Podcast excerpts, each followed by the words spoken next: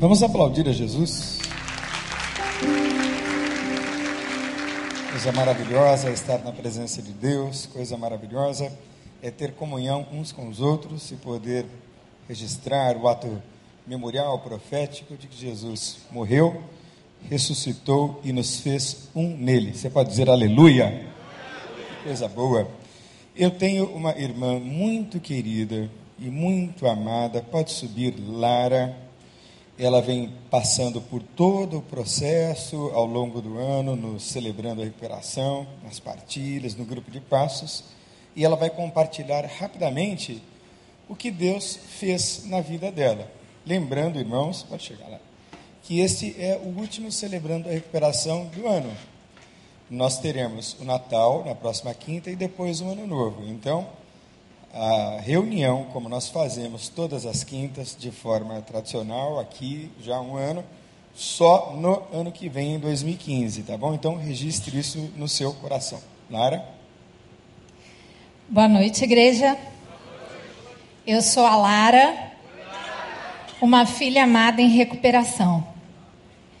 É, eu queria falar um pouquinho para a igreja é, eu sou cristã há 17 anos, já participei aí de muitas igrejas, e glória a Deus eu estou nessa igreja há nove anos. E eu conheci o Celebrando a Recuperação da seguinte maneira. A Amanda, a esposa do pastor Wander, falou para mim assim: eu me formei em teologia esse ano, e ela falou: Lara, você precisa conhecer o Celebrando a Recuperação. Todo cristão precisa conhecer o Celebrando a Recuperação.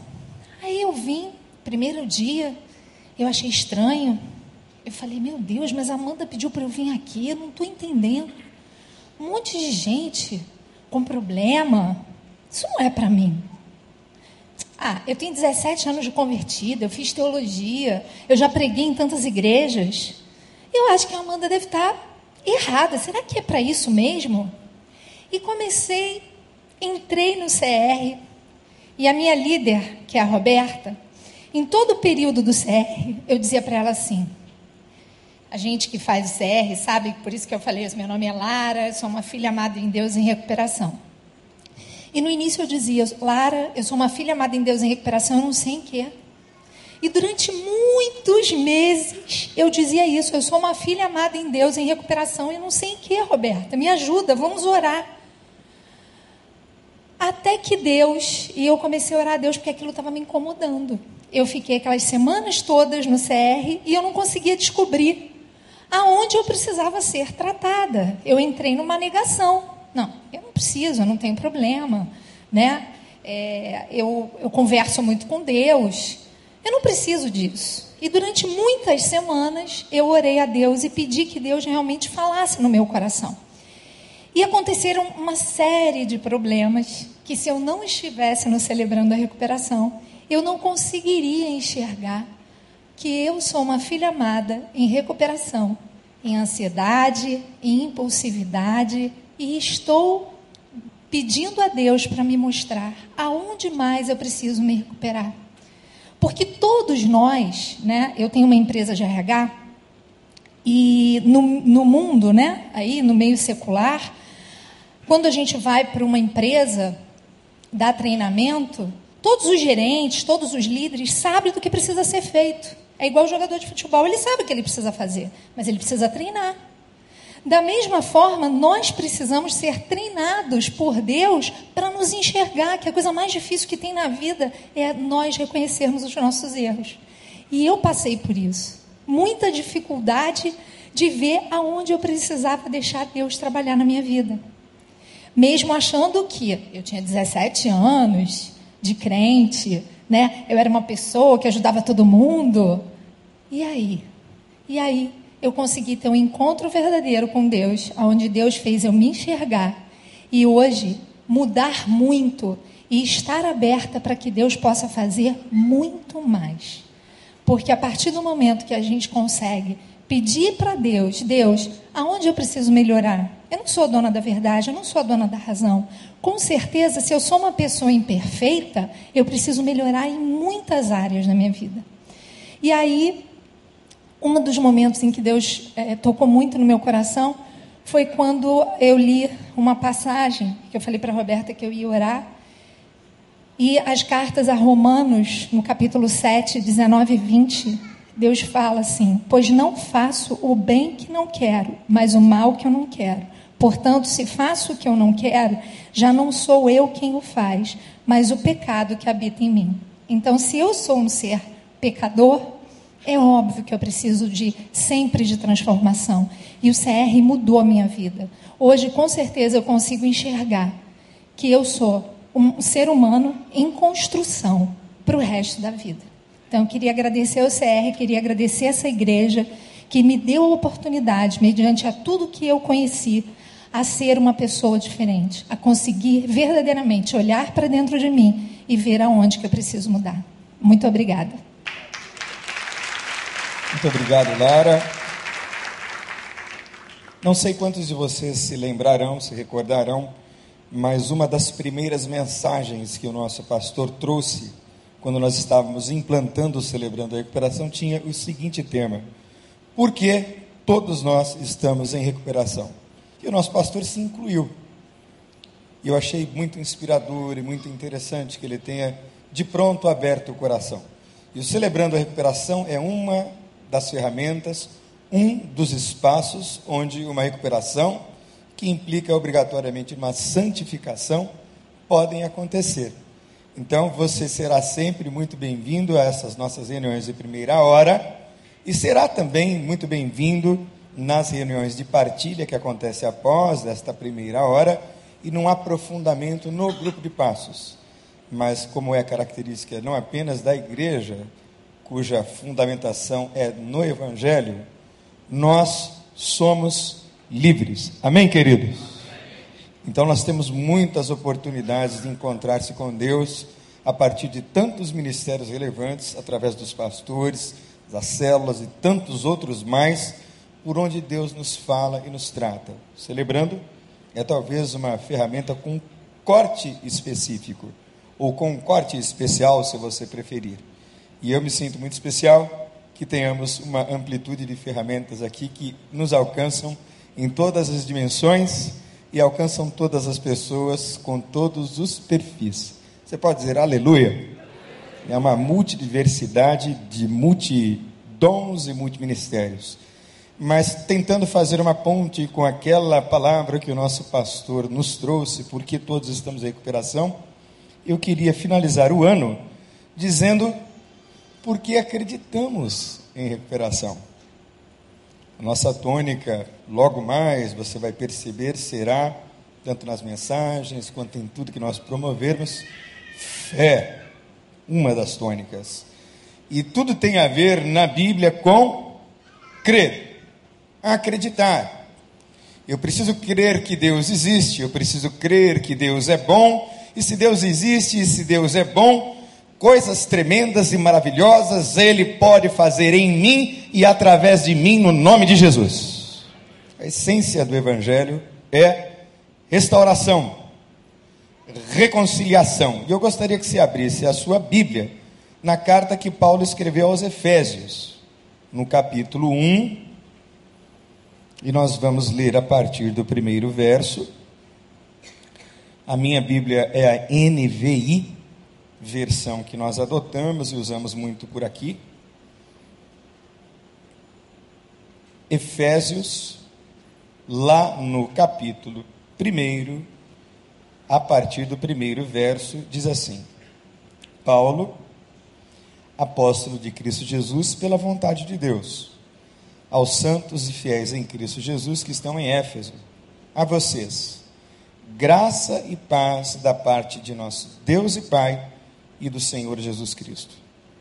Bendito seja Deus e Pai de nosso Senhor Jesus Cristo, que nos abençoou com todas as bênçãos espirituais nas regiões celestiais em Cristo. Porque Deus nos escolheu nele antes da criação do mundo, para sermos santos e irrepreensíveis em Sua presença. Em amor, nos predestinou para sermos adotados como filhos por meio de Jesus Cristo, conforme o bom propósito da Sua vontade para louvor da sua glória, a qual nos deu gratuitamente no armado. Nele temos a redenção por meio do seu sangue, o perdão dos pecados, de acordo com as riquezas da graça de Deus, a qual ele derramou sobre nós com toda a sabedoria e entendimento e nos revelou o mistério da sua vontade, de acordo com o seu bom propósito que ele estabeleceu em Cristo. Décimo e último verso. Isto é, de fazer convergir em Cristo todas as coisas, celestiais ou terrenas, na dispensação da plenitude dos tempos. Amém. Feche os seus olhos, por favor curve a sua cabeça. E eu gostaria que você gastasse alguns instantes, poucos segundos, na verdade, orando a Deus. Feche os olhos, fale com Deus, peça a Deus para falar com você. E diga a Deus: Eu quero que o Senhor ministre ao meu coração. Fale comigo, no nome de Jesus.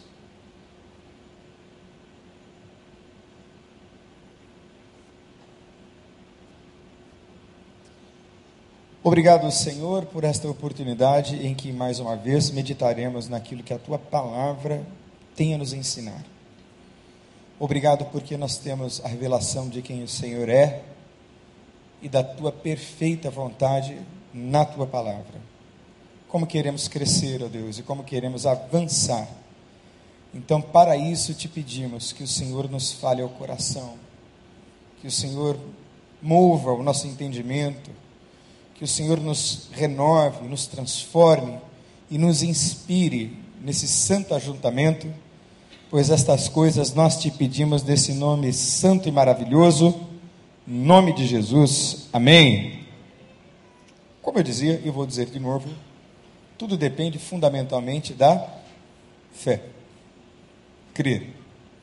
A capacidade de olhar para um futuro e perceber algo melhor acerca de si mesmo.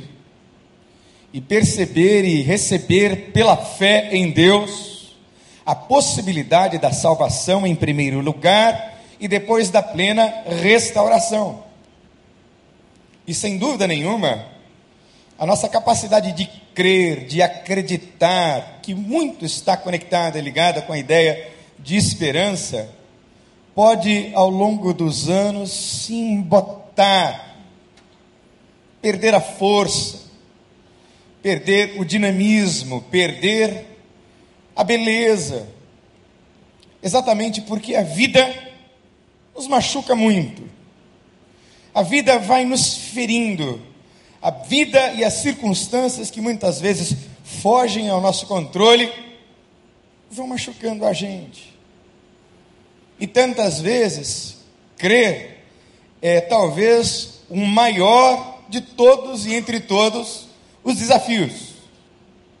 Quando nós olhamos, por exemplo, para esse mundo tão perverso, tão ruim e tão caído, nós olhamos para o quadro geral do estado de coisas em todas as nações, vendo pais se levantando cada vez mais contra filhos, filhos contra os pais, sociedades que, apesar de tão desenvolvidas, ainda não encontraram sentido para si mesmas, gente perdida em todos os níveis, em todas as nações, crueldades, atrocidades, atentados, quanta coisa terrível ao nosso redor.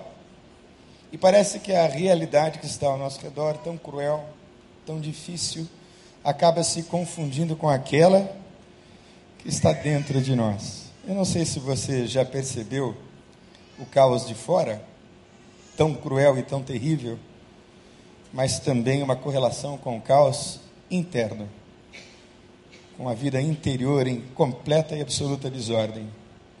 Assim acontece, irmãos, porque este mundo, tanto quanto eu e você, estamos debaixo, encerrados debaixo do pecado. Houve uma cisão entre nós e Deus, uma cisão entre o universo perfeito e Deus. No dia em que Adão e Eva pecaram, todo o universo sofreu. O mundo entrou num caos completo e absoluto nas relações sociais, do ponto de vista do psiquismo humano não sei se você se lembra, mas lá no Gênesis, quando o homem peca, ele sente pela primeira vez vergonha. E a vergonha, irmãos, preste muita atenção neste pequeno e mais profundo ensinamento. Guarde no seu coração. Nós nos sentimos culpados quando pecamos, mas nos envergonhamos por conta daquilo que nós e na pessoa em que nós nos transformamos. Eu vou repetir. Há muita culpa sobre quem peca. E em decorrência da culpa, que é a constatação da própria violação e da transgressão das leis de Deus, vem um outro sentimento subjacente, a vergonha de sabermos que estamos nos transformando na pessoa que acabamos sendo por conta dos pecados que cometemos. Eu tenho uma história de dependência química. Então, as drogas me transformaram num dependente químico. Tanto quanto o adultério transforma a pessoa num adúltero, a desonestidade transforma a pessoa num desonesto, o roubo transforma a pessoa num ladrão, o ansioso pode transformar o ansioso em um incrédulo. Ansiedade tem uma base muito profunda na incredulidade, em não crer que Deus proverá, não crer que Deus será suficientemente bom e provedor em todas as dimensões.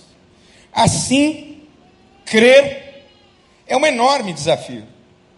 Acreditar e é exatamente por isso que você está aqui para ouvir a palavra de Deus e gente testemunhando que, mesmo depois de 17 anos andando na presença de Deus e conhecendo o Evangelho, é possível entrar num novo ciclo virtuoso e dinâmico de restauração e recuperação para a glória de Jesus. Amém, queridos?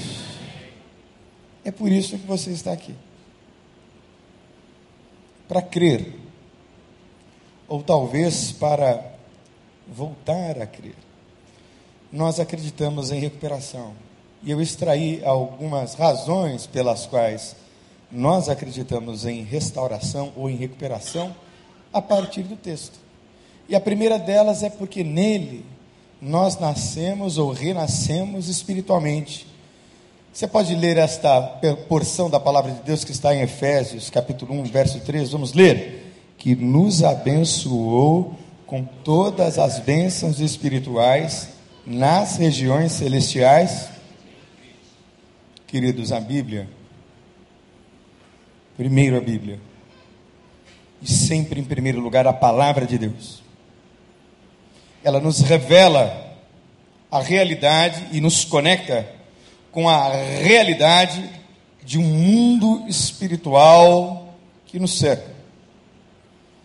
Um mundo espiritual que diz a Bíblia, onde se trava e é travada todos os dias uma batalha espiritual. Agora mesmo, você que nos assiste pela internet, você que está aqui nos assistindo, agora mesmo aqui há uma enorme batalha espiritual para que o seu entendimento seja alcançado com a verdade, com a luz de Deus. Porque diz a Bíblia que o diabo que é o Deus deste século, cega o entendimento. Eu amo a Bíblia e eu amo ser cristão, evangélico, salvo e remido pelo sangue de Jesus, também porque a fé cristã é uma fé racional e inteligente e a nossa transformação se dá, em primeiro lugar, na mente. E é na mente que nós recebemos a revelação de Deus e a sensibilidade de Deus para perceber este mundo espiritual que nos cerca. E neste mundo espiritual, nós precisamos nos apropriar do poder de Deus para vencer toda a força espiritual da maldade no nome de Jesus. Não é no nosso poder, não é a partir das nossas habilidades não é a partir da nossa formação acadêmica que seja, ou do nosso status social. É a partir de um contato com Deus que abre os nossos olhos, os olhos do entendimento, os olhos do nosso espírito, para perceber e entender coisas espirituais que só se discernem, se entendem espiritualmente. Portanto, para compreender a mensagem do Evangelho, é preciso um renascimento espiritual. É preciso nascer em Deus. É preciso abrir o coração para recebê-lo como Senhor e Salvador e permanecer. Eu gostei muito do testemunho da Lara, porque ela tem a coragem de dizer que depois de 17 anos caminhando com Deus e sendo uma cristã fiel, firme, ela está experimentando coisas novas, aleluia! Coisas novas que nós esperamos e desejamos que você experimente. E para você que ainda não conheceu a Cristo, para você que talvez venha de uma outra experiência religiosa, que não lhe tenha atendido, eu quero que você, nesta noite, abra o coração para crer que Deus, em Cristo Jesus, pode fazer você renascer espiritualmente hoje, no nome de Jesus. Amém, queridos? Ele nos abençoou com todas as bênçãos espirituais nas regiões celestiais em Cristo Jesus. A segunda razão é porque nós somos escolhidos de Deus, porque Ele nos escolheu eu não sei você, mas eu me sinto muito especial por Deus um dia ter me escolhido a dedo. Vamos ler o texto que está em Efésios 1:4. Porque Deus nos escolheu nele antes da criação do mundo. Eu tenho feito viagens aos Estados Unidos para fazer conferências desde o ano de 2000. Eu era bem novinho ainda, quando fui convidado pelo pastor Silaire para fazer conferências numa encontro de casais lá na Flórida. E numa das vezes em que eu fui fazer conferências, o ano era de 2004, o meu irmão, que mora em Boston, foi me pegar no aeroporto Logan. E ele me encontrou um pouco assim, assustado, olhando para mim e me abraçando de uma maneira incomum. E no carro, ele me disse, Tuca, porque esse aqui é meu apelido, irmãos. Mais uma revelação para vocês. Tuca. Então, se minha irmã vier à igreja e você ouvir um Tuca, sou eu, viu? Mas ele me disse: Você sabe quem morreu?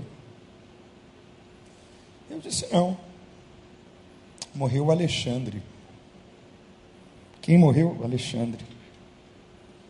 O Alexandre era um dos meus amigos que não era assim, digamos, um dependente químico severamente atingido.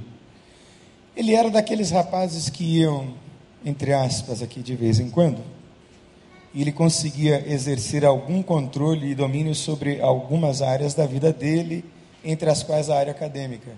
E esse rapaz conseguiu ser um médico bioquímico, ou fez, perdão, biomedicina.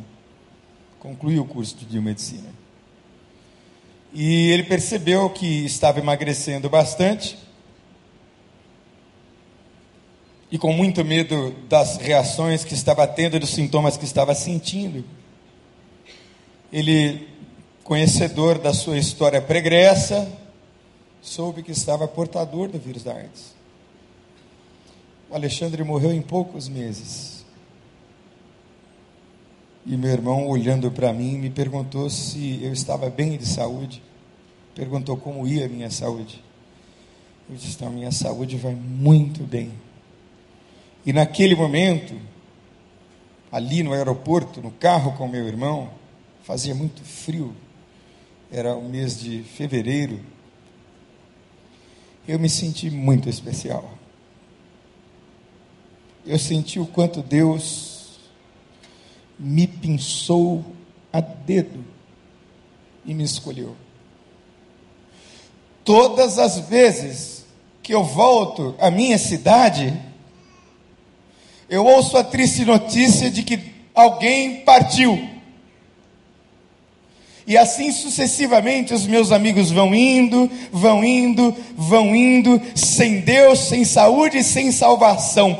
Mas eu estou vivo para a glória de Jesus, porque Ele me escolheu. Ah, irmãos, o nosso pastor nos desafiou. E ele disse: olhe para as cadeiras vazias da igreja, porque são cadeiras que estão vazias e que precisam estar cheias e repletas de gente salva para a glória de Jesus. E é claro que eu olho as cadeiras vazias com consternação no coração. E olho para as cadeiras vazias como um grande desafio posto e colocado diante de Deus. Mas eu também me alegro, porque há cadeiras aqui hoje que estão cheias a cadeiras especiais nas quais você se sentou. E se você veio até nós, não tenha dúvidas, é porque você é um escolhido, uma escolhida de Deus. Deus te escolheu. Foi o Senhor quem te trouxe para cá. E Ele te escolheu nele, antes da criação do mundo. Irmãos, quão profundo é isso? Você é o resultado, creio eu, para dizer de uma maneira romântica, talvez até poética, resultado de um sonho de Deus. Deus, como diz o cântico, um dia sonhou com você. E por isso você está aqui. Porque Ele nos escolheu. Amém, queridos?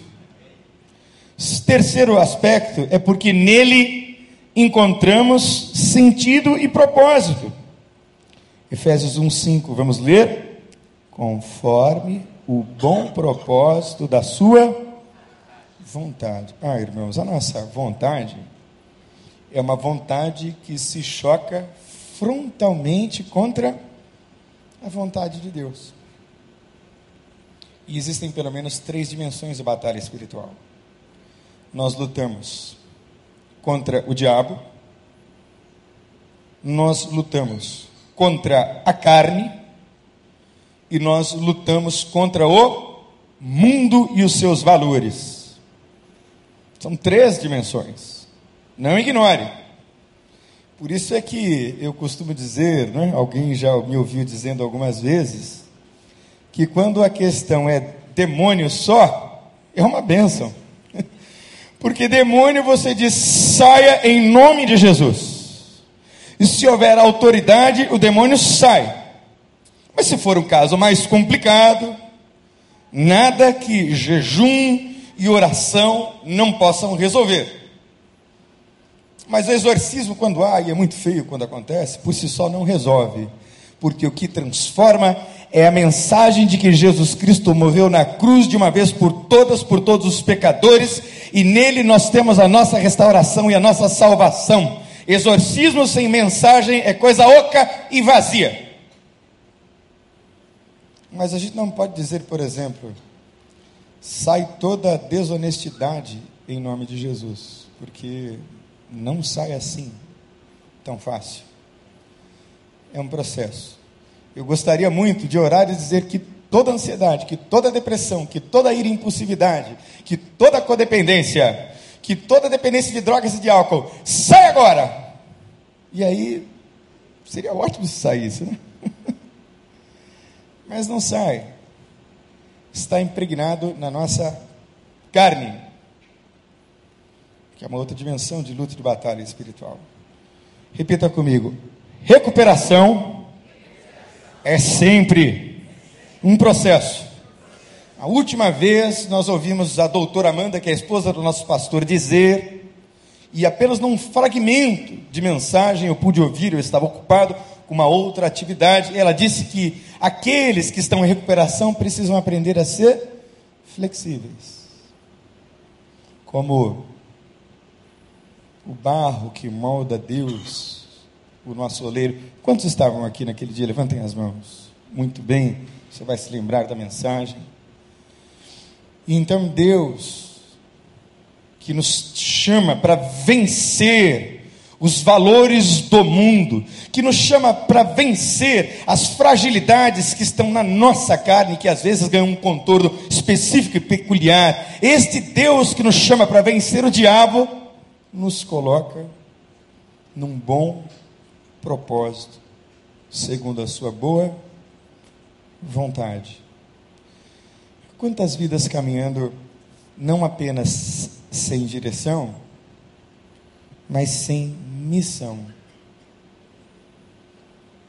Ah, queridos, quando Deus me chamou, quando Deus me trouxe a Sua presença, Ele me revelou dois aspectos sobre a Sua vontade. O primeiro deles é que a vontade de Deus é sempre moral.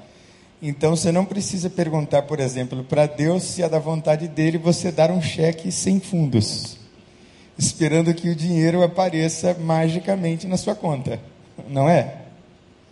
E nós somos dotados dessa consciência moral, de que tudo que é correto, tudo que é justo, tudo que é santo é de Deus. Mas eu acredito que a vontade de Deus tem um outro contorno, que é um contorno específico. Estar aqui hoje é a revelação e o resultado de um processo na minha vida em que eu estou atuando numa vontade específica de Deus. E Deus tem uma vontade moral para todos e uma vontade específica para cada um de nós. E eu posso afirmar com toda certeza: você só terá paz quando você estiver fazendo a vontade de Deus de maneira plena nessas duas dimensões, vivendo todo bom propósito da sua vontade. Quarto, porque nele temos perdão e restauração. Neles temos, nele temos a redenção por meio de seu sangue, o perdão dos pecados, de acordo com as riquezas da graça de Deus. Redenção por meio do perdão.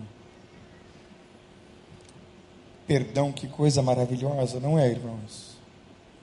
Que coisa maravilhosa é poder olhar e aqui no Celebrando a Recuperação, nós temos uma ênfase muito forte na responsabilidade pessoal. Como é importante olhar para dentro da gente mesmo e perceber os nossos erros, as nossas falhas e talvez a feiura daquilo que nós vamos construindo ao longo da vida. Mas como é restaurador e maravilhoso saber que todas as coisas e todos os pecados e tudo mais nele é completamente apagado. Você pode dizer aleluia. Tudo é apagado. Deus lança os nossos pecados, diz a Bíblia, no mar do esquecimento. Eu conheço uma história, não quero me alongar muito mas que me marcou anos atrás, ainda quando eu estava no seminário. Um determinado seminarista que se tornou pastor, ele estava na sua igreja e uma irmã da igreja sempre dizia a ele: Olha, Jesus está me visitando em sonhos. E todo domingo à noite, oh, como Jesus me falou em sonhos nessa semana. E toda noite, noite após noite. Até que um dia ele pensou: eu vou pegar essa senhora, porque eu acho que Jesus não está falando com nada com ela. Assim, acho que essa senhora está exagerando. E aí ele disse: Bom, então Jesus está falando com a senhora? Então a senhora pergunta a Jesus qual foi o erro que eu cometi, o pecado que eu cometi, que às vezes, irmã, ainda me atormenta, lá no passado. E aí aquela senhora se foi, passaram-se algumas semanas. Experiência que aquele homem de Deus afirmou ser verdadeira, irmãos. Uma parábola, nenhuma alegoria. Aconteceu. E aí ela veio até ele, ele, ah, agora eu vou saber se Jesus está falando com ela, né? E aí ele disse assim: Então, perguntou, então, minha irmã, você perguntou a Jesus qual foi o pecado que eu cometi quando eu era seminarista que ainda me atormenta? Ela disse assim: Sim, irmão. E ele mandou dizer a você que ele não se lembra. Porque dos teus pecados eu não me lembro mais, aleluia. Nele nós temos o perdão e temos a redenção. E em último lugar, porque nele nós somos parte de um plano maior. Essa semana eu pensei sobre a questão da existência. E quando a gente pensa na questão da existência, inevitavelmente, pelo menos eu penso no Big Bang, que é a teoria de onde tudo veio, de como tudo aconteceu. É, alguém disse que Deus disse bang, e aí tudo aconteceu. Né? Mas eu acredito e creio de todo meu coração, na singeleza do meu coração, de que todas as respostas acerca de tudo e de todas as coisas estão em Deus. Algumas pessoas me dizem, né? Ah, pastor, quando eu for aos céus, eu vou me sentar com o apóstolo Paulo, eu vou conversar com ele, eu vou perguntar isso e aquilo. Ah, eu vou me sentar com Jesus, eu vou dizer Jesus por que disse e por que daquilo. Normalmente eu costumo responder o seguinte, irmão, irmã, fique tranquilo, porque quando você chegar lá, se chegar, você vai entender imediatamente tudo sobre todas as coisas e você não fará uma pergunta sequer. Você vai entender tudo. E tudo começou,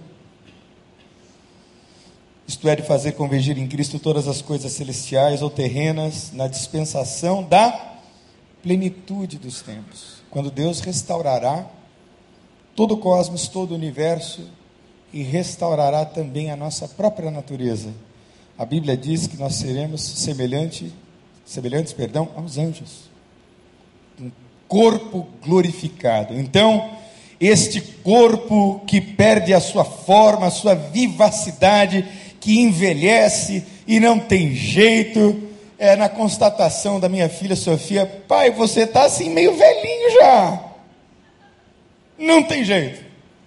É o Cronos, que é implacável, que só anda para frente, o tempo só anda para frente, ele não volta atrás. Aliás, esses dias eu disse para minha filha, eu não sei por qual razão, mas a minha infância me parece mais perto de mim do que, por exemplo, meu tempo no seminário.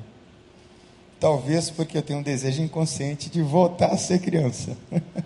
Aliás, os filhos da gente poderiam vir com um botãozinho de liga-desliga ou de para. Eu, por exemplo, gostaria que minha filha continuasse com seis anos por pelo menos mais 20.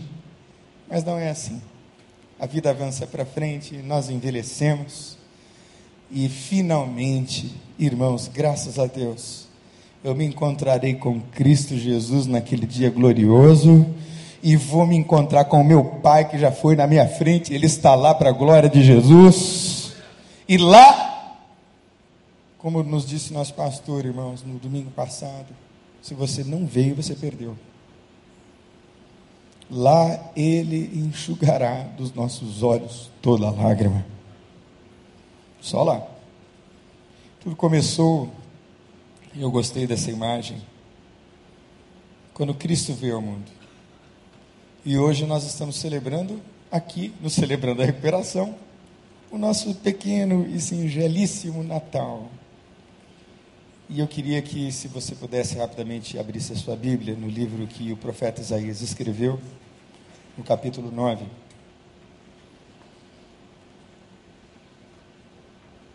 E lá nós lemos o seguinte: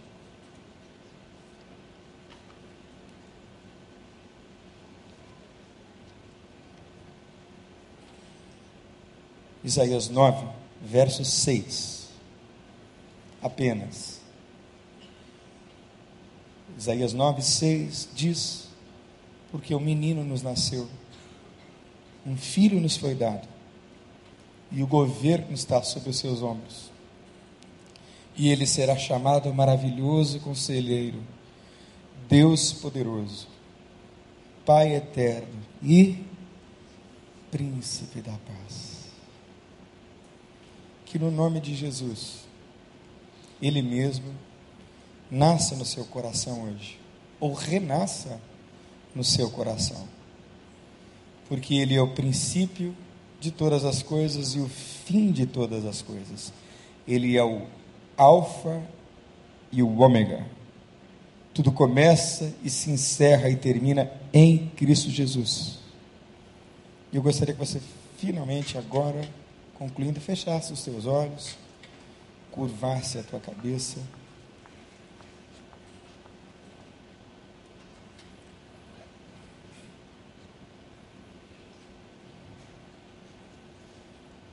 E orasse comigo silenciosamente, apenas alguns instantes, querido, querida.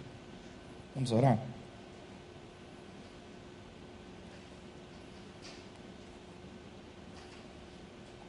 Fecha os teus olhos, não olha para mim, não olhe para os lados. Todos os pastores dessa igreja,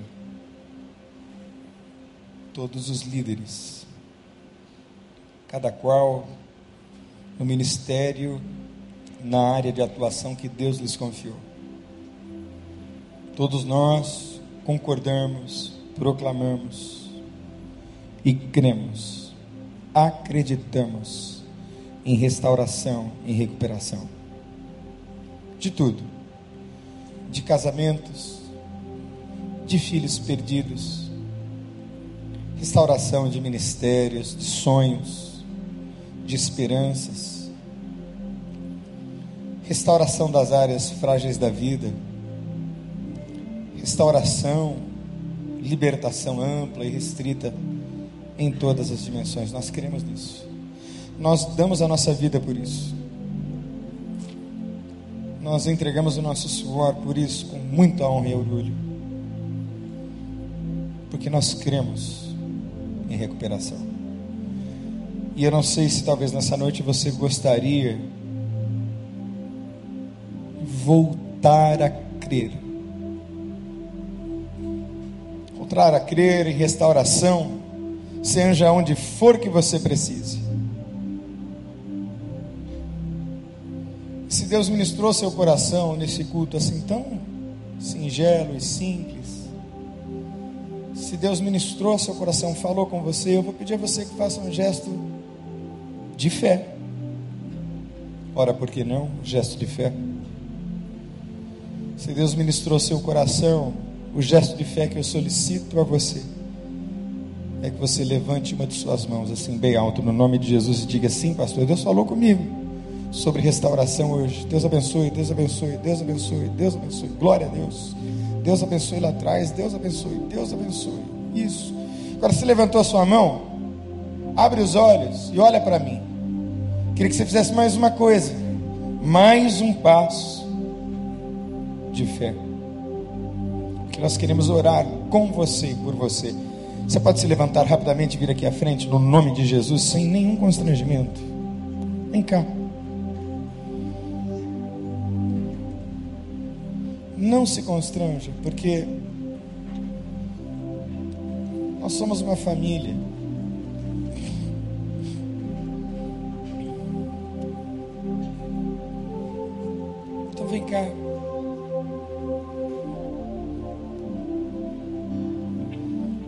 Quantos de vocês estão vindo pela primeira vez? Levante as mãos assim. Muito bem, que coisa boa, não é?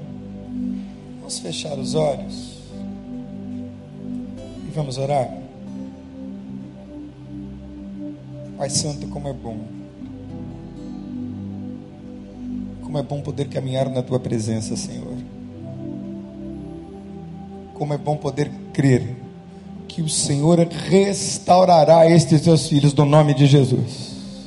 Como é bom poder crer, Senhor, que a tua palavra entrou no coração dos teus filhos. E eles podem crer neste maravilhoso conselheiro, Deus forte, Pai da eternidade, príncipe da paz, que está nascendo e renascendo no coração e fazendo renascer as esperanças de todos os que estão aqui à frente agora, em nome de Jesus. Sela-os, guarda-os, vivifica os teus filhos, dá a eles graça e vida. E nós os consagramos e os entregamos nas tuas mãos, no nome de Jesus.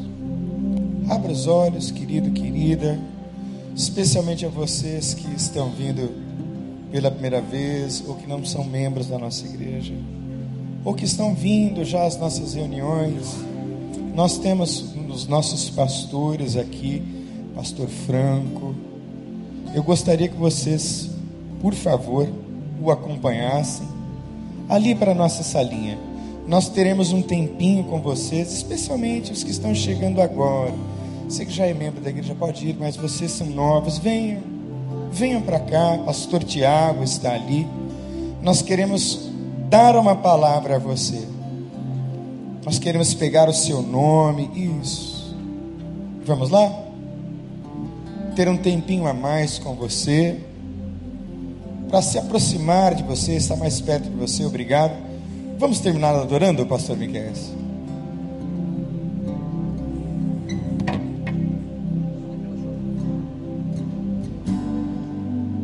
Totalmente amável, totalmente digno, tão maravilhoso para mim. Fique de pé e cante comigo.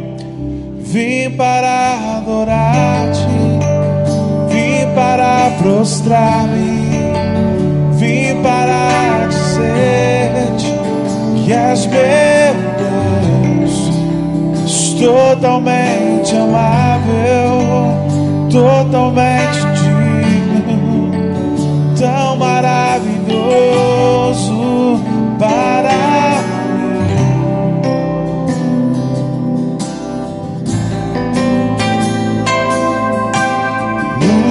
do mundo vieste à terra para que eu pudesse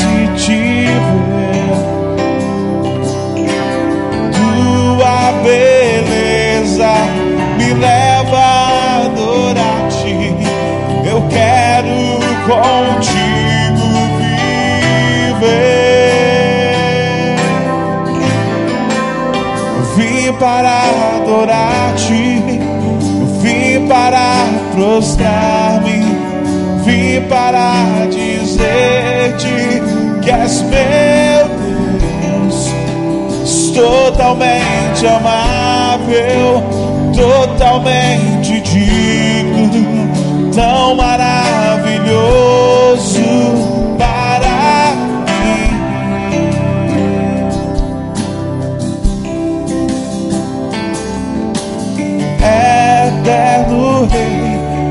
exaltado nas alturas, glorioso nos céus. Humilde vieste a terra que criaste, por amor, pobre se fez. Então diga isso, vim para adorar-te eu vim para adorar-te,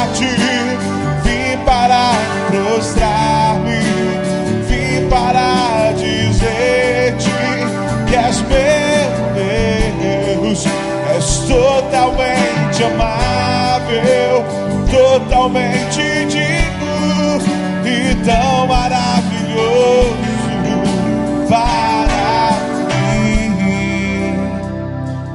Eu nunca saberei os meus pecados lá. Eu nunca saberei o preço. Eu não.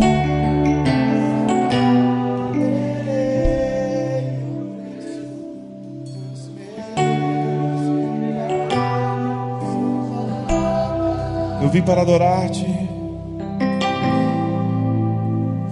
para adorar-te, vim para prostrar-me, Vim para dizer-te que és meu Deus, és totalmente amado, totalmente de tão maravilhoso. Cante isso uma última vez, vim para adorar-te.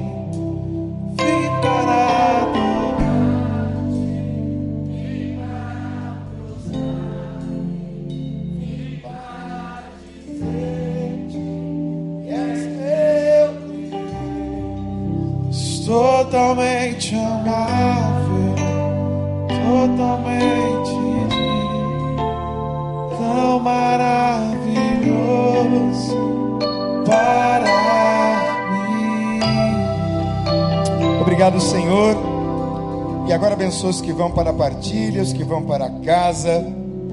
Nos dá tua graça e paz. No nome de Jesus. Amém.